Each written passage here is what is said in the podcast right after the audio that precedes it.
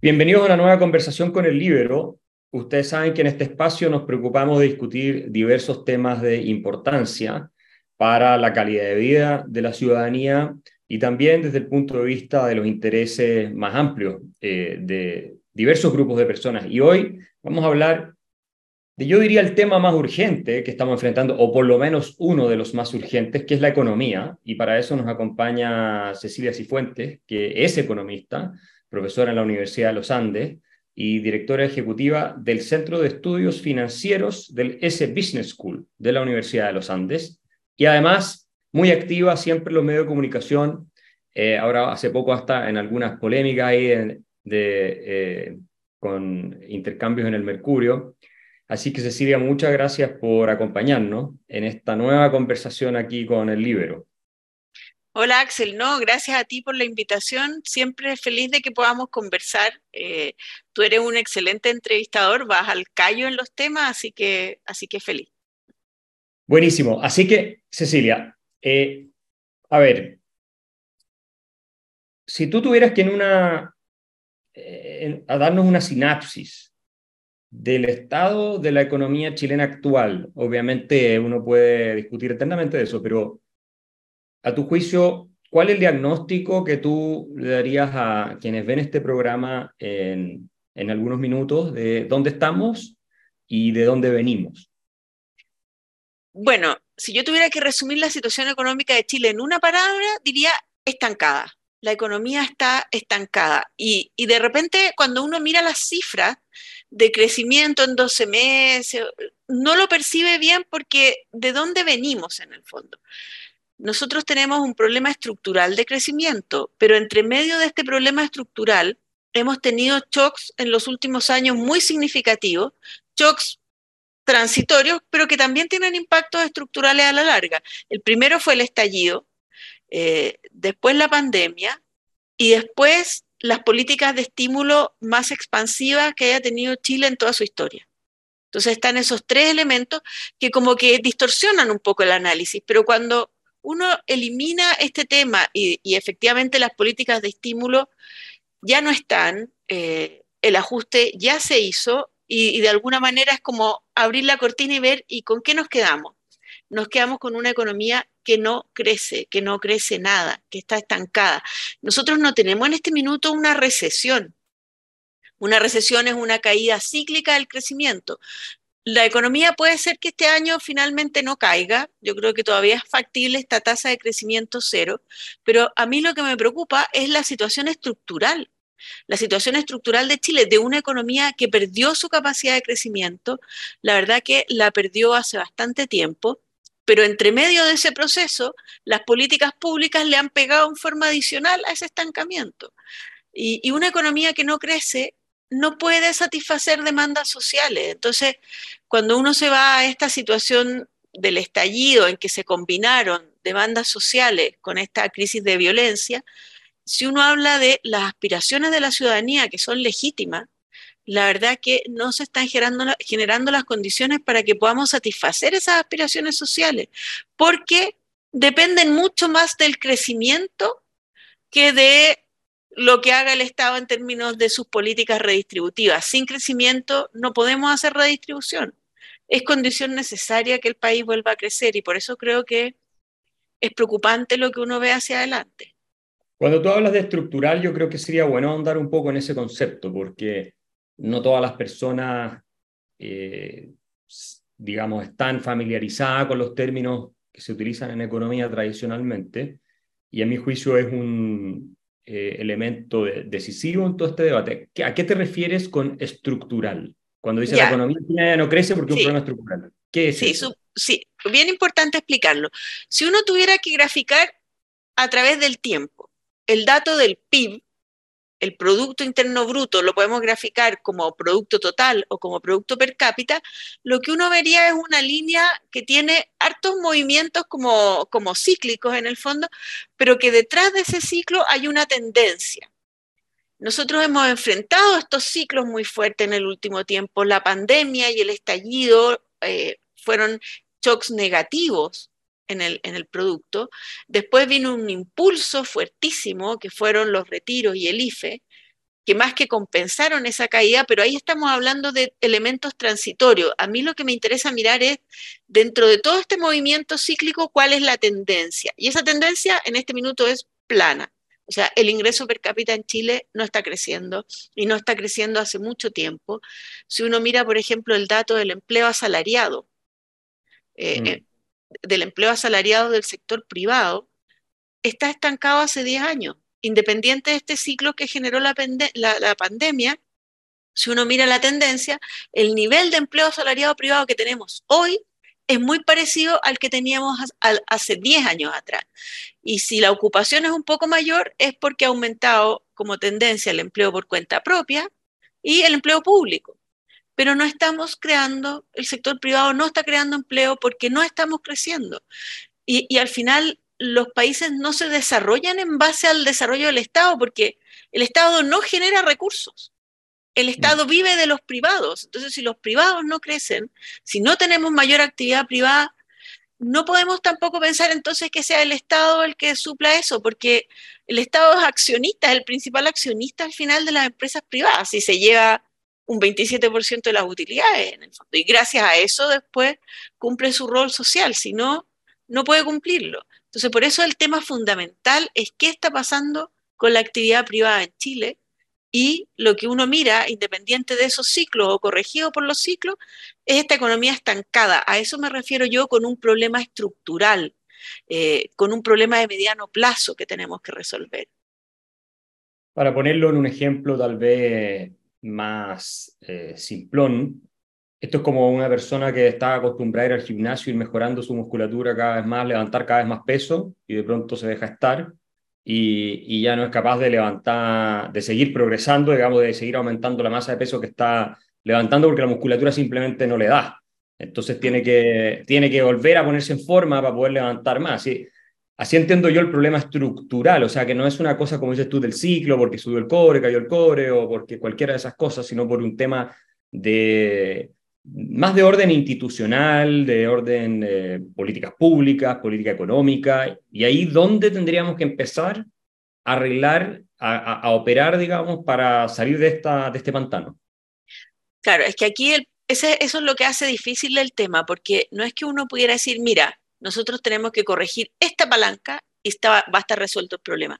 Son muchas cosas en que en cada una tenemos que hacer cambios. Pero finalmente, y eso lo demostraron Acemoglu y Robinson, lo han dicho todo, finalmente la mayoría de los cambios son cambios institucionales. ¿Para qué? Para que podamos tener más ahorro en Chile, lo que permita tener mayor inversión.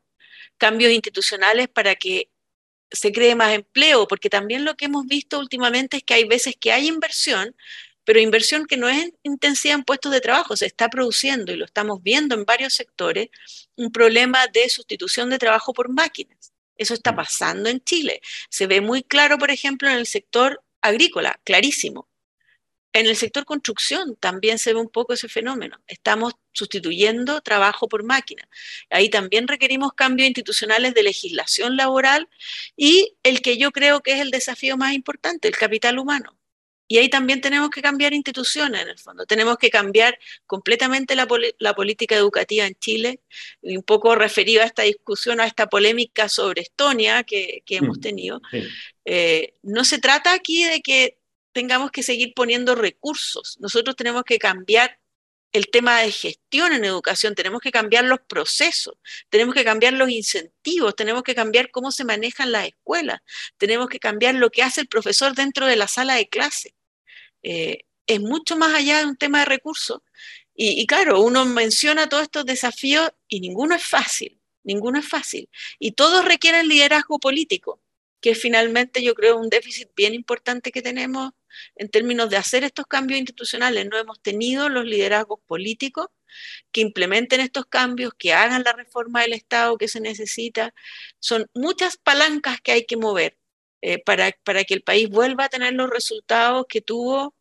Y la verdad que aquí un, detalle, siempre se habla de estos, estos 30 años tan buenos, pero a esos 30 años hay que restarles 12 años que fueron muy buenos por el cobre, por el boom del cobre, por el boom de las materias primas, eh, y no tanto por lo que nosotros hicimos como país. Eh, la verdad que en ese periodo la productividad estuvo bastante estancada y el crecimiento venía básicamente de un boom de, en las materias primas. Entonces, el diagnóstico del problema, nosotros tenemos un problema, la verdad que desde hace bastante tiempo en términos de mejorar condiciones para que aumente la productividad en la economía. Está estancada hace 20 años. Y tú, que has estudiado el caso de Estonia, que a mí me parece muy interesante, un país que era pobrísimo, que salió del comunismo y se convirtió en un país muy avanzado, muy desarrollado. Eh, ¿Qué ideas de ahí nosotros debiéramos poder implementar o, que nos podríamos inspirar eh, acá en Chile para la discusión que viene en los próximos años, donde parece ser, y yo pienso esto por lo menos, que la hegemonía del debate y política va a estar más hacia la centro derecha y la derecha. Porque yo creo que el ciclo de la izquierda como que se agotó y ahora viene una reacción por el orden público, por tratar de mejorar la economía. Entonces va a haber un espacio, creo yo, por lo menos para plantear estos temas y que se tomen en serio. Sí, es bien interesante porque uno conoce a Estonia principalmente por su política tributaria. Eh, Estonia implementó y tuvo la facilidad para hacerlo una política de flat tax, o sea, impuesto plano. El mismo impuesto para las empresas, pero solo sobre las utilidades que distribuyen las empresas. Si las utilidades las reinvierten, no hay impuesto. Un impuesto de 20% a los ingresos del capital, un IVA de 20% muy amplio a bienes y servicios. Y bueno, recauda más que Chile en términos del PIB Estonia. Entonces, claro, uno diría, ¿y puede Chile implementar una política de flat tax? Yo creo que no es factible políticamente eso, pero sí uno puede aprender algunas lecciones de, la política tributaria de Estonia. Lo primero es la simplicidad la simplicidad. Y nosotros hemos ido complejizando el sistema tributario, no solo subiendo las tasas, sino que siguiendo una lógica, y este tema lo estoy estudiando hace tiempo. Si uno hablara del sistema tributario de Chile en gran parte del siglo XX, uno de los problemas que hubo en materia tributaria es que se subían los impuestos, pero como eso perjudicaba a ciertos grupos que políticamente se querían favorecer, se iban creando regímenes especiales, excepciones, normas. Mire, ya este sector, como le vamos a hacer entonces depreciación instantánea, y para este sector una tasa más baja, y para este sector va a estar integrado, para este otro sector desintegrado. Y lo que vamos creando es un sistema tributario tremendamente complejo en que se van generando obviamente espacios de ilusión, eh, y yo creo que sí, lo que deberíamos ahora decir, vamos a hacer una reforma tributaria, ley pareja no es dura, un sistema simple, claro, los mismos incentivos para todos, las mismas reglas para todos. Yo creo que eso sí podemos sacar de Estonia. Y un segundo elemento del régimen tributario de Estonia, además de lo simple, absolutamente digitalizado el proceso. Estonia es uno de los países más avanzados en el uso de las tecnologías de información eh, y esto lo utiliza intensamente en el Estado. O sea, es un Estado completamente digitalizado, que es otra lección que yo creo que tenemos que aprender de Estonia. Y la tercera que yo rescataría es lo que han hecho en materia de educación, de políticas de educación. Y efectivamente en Estonia la educación recae principalmente en el Estado, lo que no significa que Estonia sea para nada un país estatista, de hecho es la sexta economía más libre del mundo, Estonia, pero en el tema de educación sí le otorga un rol importante al Estado, pero es un Estado que lo hace bien. Sí, yo en principio yo no tengo problema con que sea el Estado el que esté a cargo de la política de educación, eso tiene una característica de bien público, es razonable que el Estado tenga un rol ahí, pero que, que lo haga bien. Si aquí el problema en Chile no es si es el Estado o es los privados, el problema es que lo hacemos mal. Y también en, la educación privada yo creo que en Chile hay déficits importantes que vienen en un grado significativo de lo que está, de lo que está pasando con los profesores, en el, fondo, el problema que tenemos con los profesores, con la importancia que se le da a las pedagogías, eh, cómo estamos haciendo ese trabajo. Estonia en esto también ha tenido un fuerte apoyo en tecnologías de la información, hizo una capacitación muy significativa a profesores en estas nuevas tecnologías y cómo estas nuevas tecnologías pueden apoyar el proceso educativo. Bueno, y tiene Estonia además un, importante fomento al libre emprendimiento. Estonia es el país que tiene más startups per cápita en el mundo. Es un país chiquitito, de un poco más de un millón y medio de habitantes, eh, y eso, claro, lo hace diferente a Chile, pero no en el sentido de que uno no pueda estudiar las experiencias y, implementar eh, los mismos, las mismas políticas que se han hecho, por ejemplo, en materia educativa y, por ejemplo, en simplicidad tributaria. Claro. Bueno, el tema de la simplicidad tributaria creo que es clave y también la credibilidad tributaria, porque nosotros cambiamos de, de régimen tributario o de impuesto, tasa, que se hacemos reformas casi todos los gobiernos. Entonces, la gente tampoco sabe a qué atenerse. Incluso si haces un flat tax mañana, el gobierno que sigue te va a volver a poner impuestos progresivos y, y te va a cambiar. Eh, esa incertidumbre, ¿cómo afecta la inversión, por ejemplo? Esa, esta costumbre que hemos tomado de todos los gobiernos estar cambiando y para mal, porque no es que estemos cambiando para seguir bajando impuestos, es lo más simple, sino que cada vez más impuestos y más complejo. Pero finalmente, ¿qué tanta credibilidad tiene Chile hoy si tú dices, ya, vamos a hacer un régimen más simple, esto, lo otro, para que los inversionistas digan, ah, ya, les creemos y esto se va a mantener en el tiempo?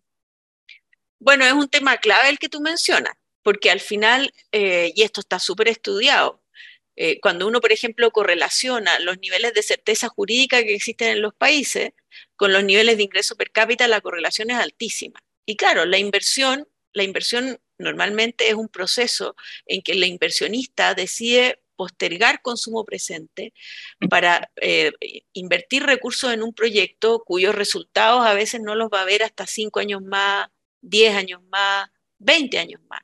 Entonces, obvio que la certeza respecto a las reglas del juego es probablemente uno de los determinantes más importantes de la inversión.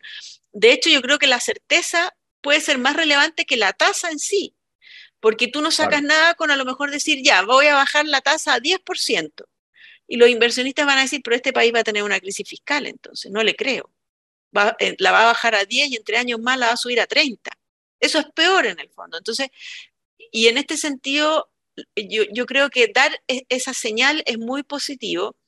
¿Cómo lo hacemos después de que en los últimos 10 años, no sé, hemos hecho 8 reformas tributarias y esto ha sido una cosa tremendamente cambiante? Eh, yo creo que uno en, la situación de Chile debería volver a pensar en mecanismos similares a un DL600 a lo mejor, a establecer ciertas certezas a los inversionistas que vengan ahora. Bueno, se supone que hoy día el ministro de Hacienda va a anunciar su pacto eh, fiscal.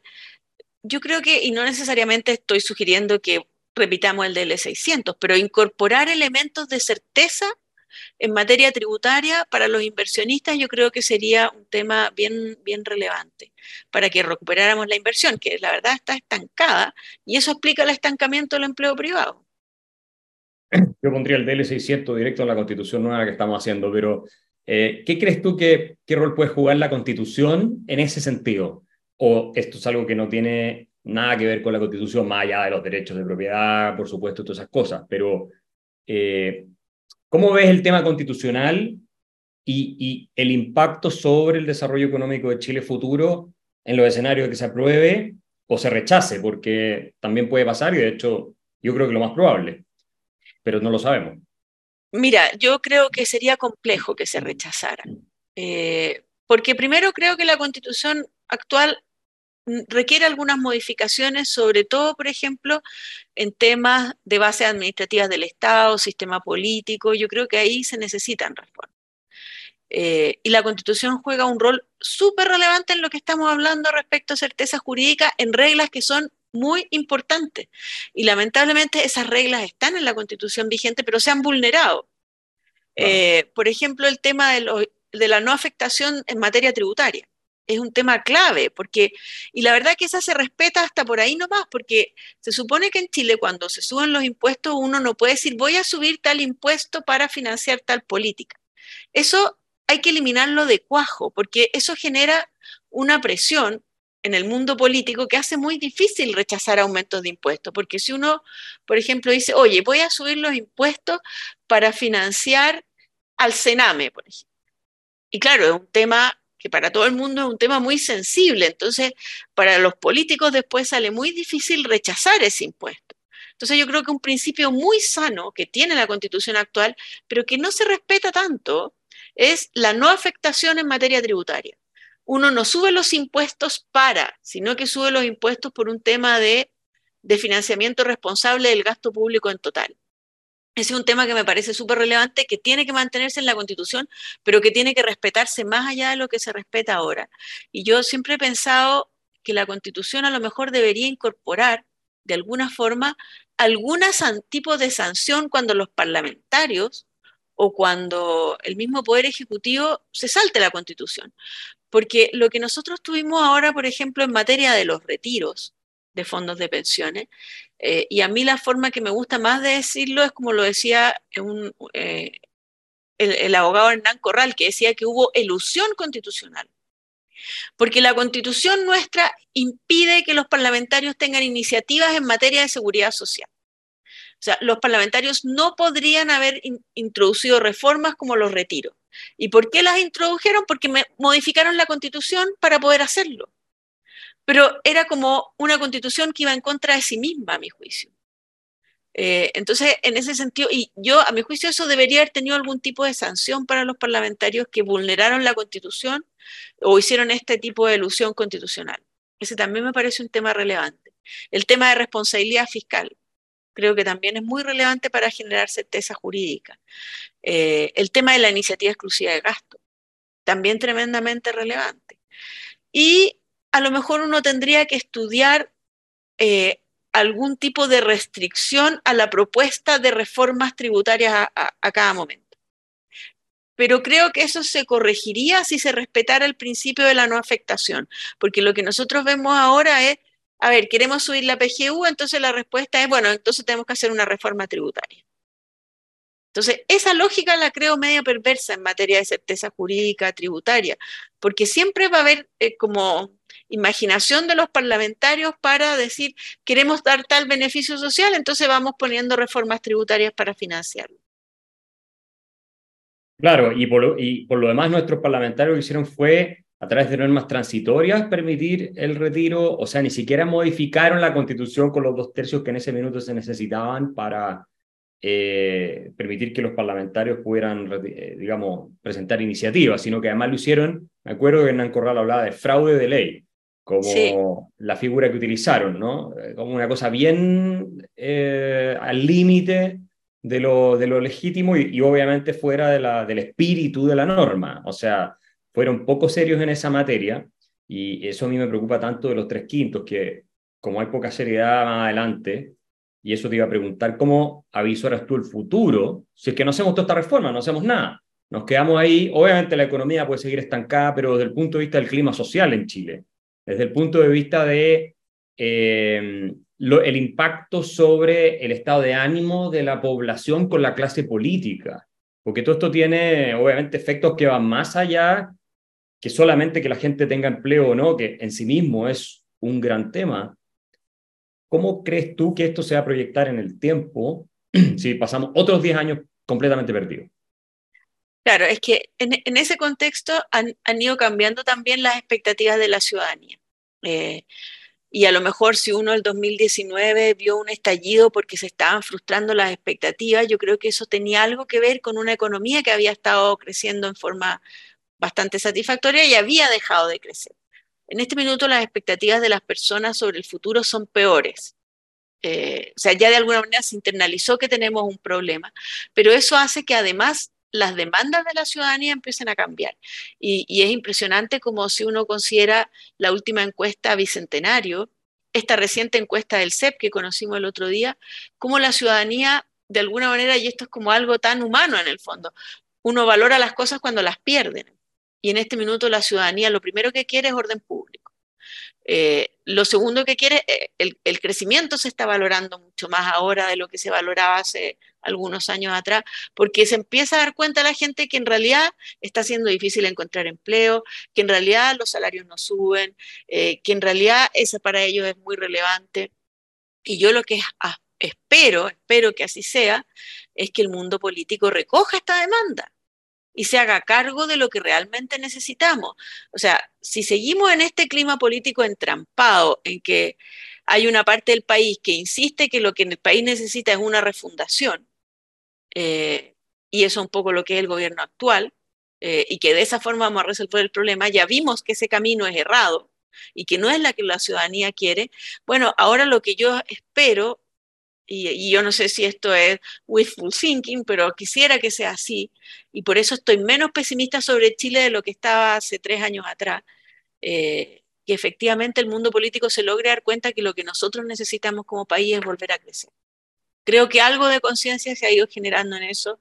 Eh, y, y ayer lo mencionaba en una, en una entrevista Ernesto Silva, en el sentido de que nosotros tenemos que volver, a ver, hay dos condiciones que para mí son esenciales para volver a crecer. Recuperar mayores niveles de amistad cívica eh, y recuperar eh, acuerdos políticos para hacer buenas políticas públicas. Eh, eso es esencial. Si los países no progresan de otra forma, amistad cívica y discutir en serio reformas fue lo que Chile hizo en, los primeros, yo diría entre el año 90 y a lo mejor el año 2011. Esa fue la lógica. Esa lógica se rompió con las protestas de los que ahora gobiernan, que empezaron a parecerles todo mal y que había que cambiar el modelo. Eh, yo lo que espero ahora es que esa, como esa rebeldía o esos intentos revolucionarios definitivamente desaparezcan y volvamos a la madurez política y a decir, sentémonos todos en una mesa, tenemos que tratar de hacer una buena reforma de pensiones basada en evidencia técnica y no en eslogan político. Eh, y hagamos cambios, y puede ser que en esos cambios a mí haya cosas que no me gusten 100%, eh, pero en las que uno dice, bueno, pero esto es opinable. Eh, entonces podemos a lo mejor, y, por ejemplo en la reforma de pensiones, yo creo que uno puede pensar en introducir mecanismos de solidaridad intrageneracional. O sea, decir que los que cotizan por ingresos altos, a lo mejor parte de su cotización se redistribuye a personas que cotizan por ingresos más bajos, mecanismos de ese tipo. Busquemos acuerdos, pero acuerdos sólidos técnicamente. Eh, Chile lo ha hecho así. La reforma provisional del 2008 de Bachelet eh, fue una reforma técnicamente bien hecha, en que se logró consenso. Tenemos que recuperar esa lógica, yo creo. Yo estoy totalmente de acuerdo. Ahora, si no es todos en la misma mesa, por lo menos la mayoría eh, de adultos en la mesa discutiendo estos temas, y que los otros eh, eh, niños quieren seguir en su postura de romper el país, de refundarlo. Pero esperemos que se dé tal cual tú dices. Yo creo que se abre una ventana de oportunidad porque la ciudadanía está dando señales claras de que los problemas los quiere resueltos y la clase política tiene que tomar nota de esto, si no yo creo que puede pagar un costo alto, ¿no? A través de, de una sorpresa, ¿no? Que nadie, nadie sabe. Pero te quería agradecer, Cecilia, eh, por haber conversado con nosotros hoy. Muy interesante siempre tu perspectiva y eh, también por todo el trabajo que haces para informarnos y educarnos en todos estos temas económicos que son tan relevantes y darnos argumentos a todos los que estamos también en el debate, debate público, porque las cifras que tú siempre citas eh, con mucha, mucho detalle, con mucho cuidado, son eh, fundamentales para orientar, digamos, a la opinión pública. Sin, sin números, sin realidad detrás, lo único que queda, como dices tú, son eslóganes. Así que muchas gracias por todo eso, Cecilia. Bueno, no, muchas gracias a ti por la invitación y, y también a, a, los auditores que, que se tomaron el tiempo para, para escuchar esta entrevista. Así que muchas gracias a todos. Gracias, nos vemos una próxima. El libero, la realidad como no la habías visto. Estos contenidos lleguen más lejos haciéndote miembro de la red Libero.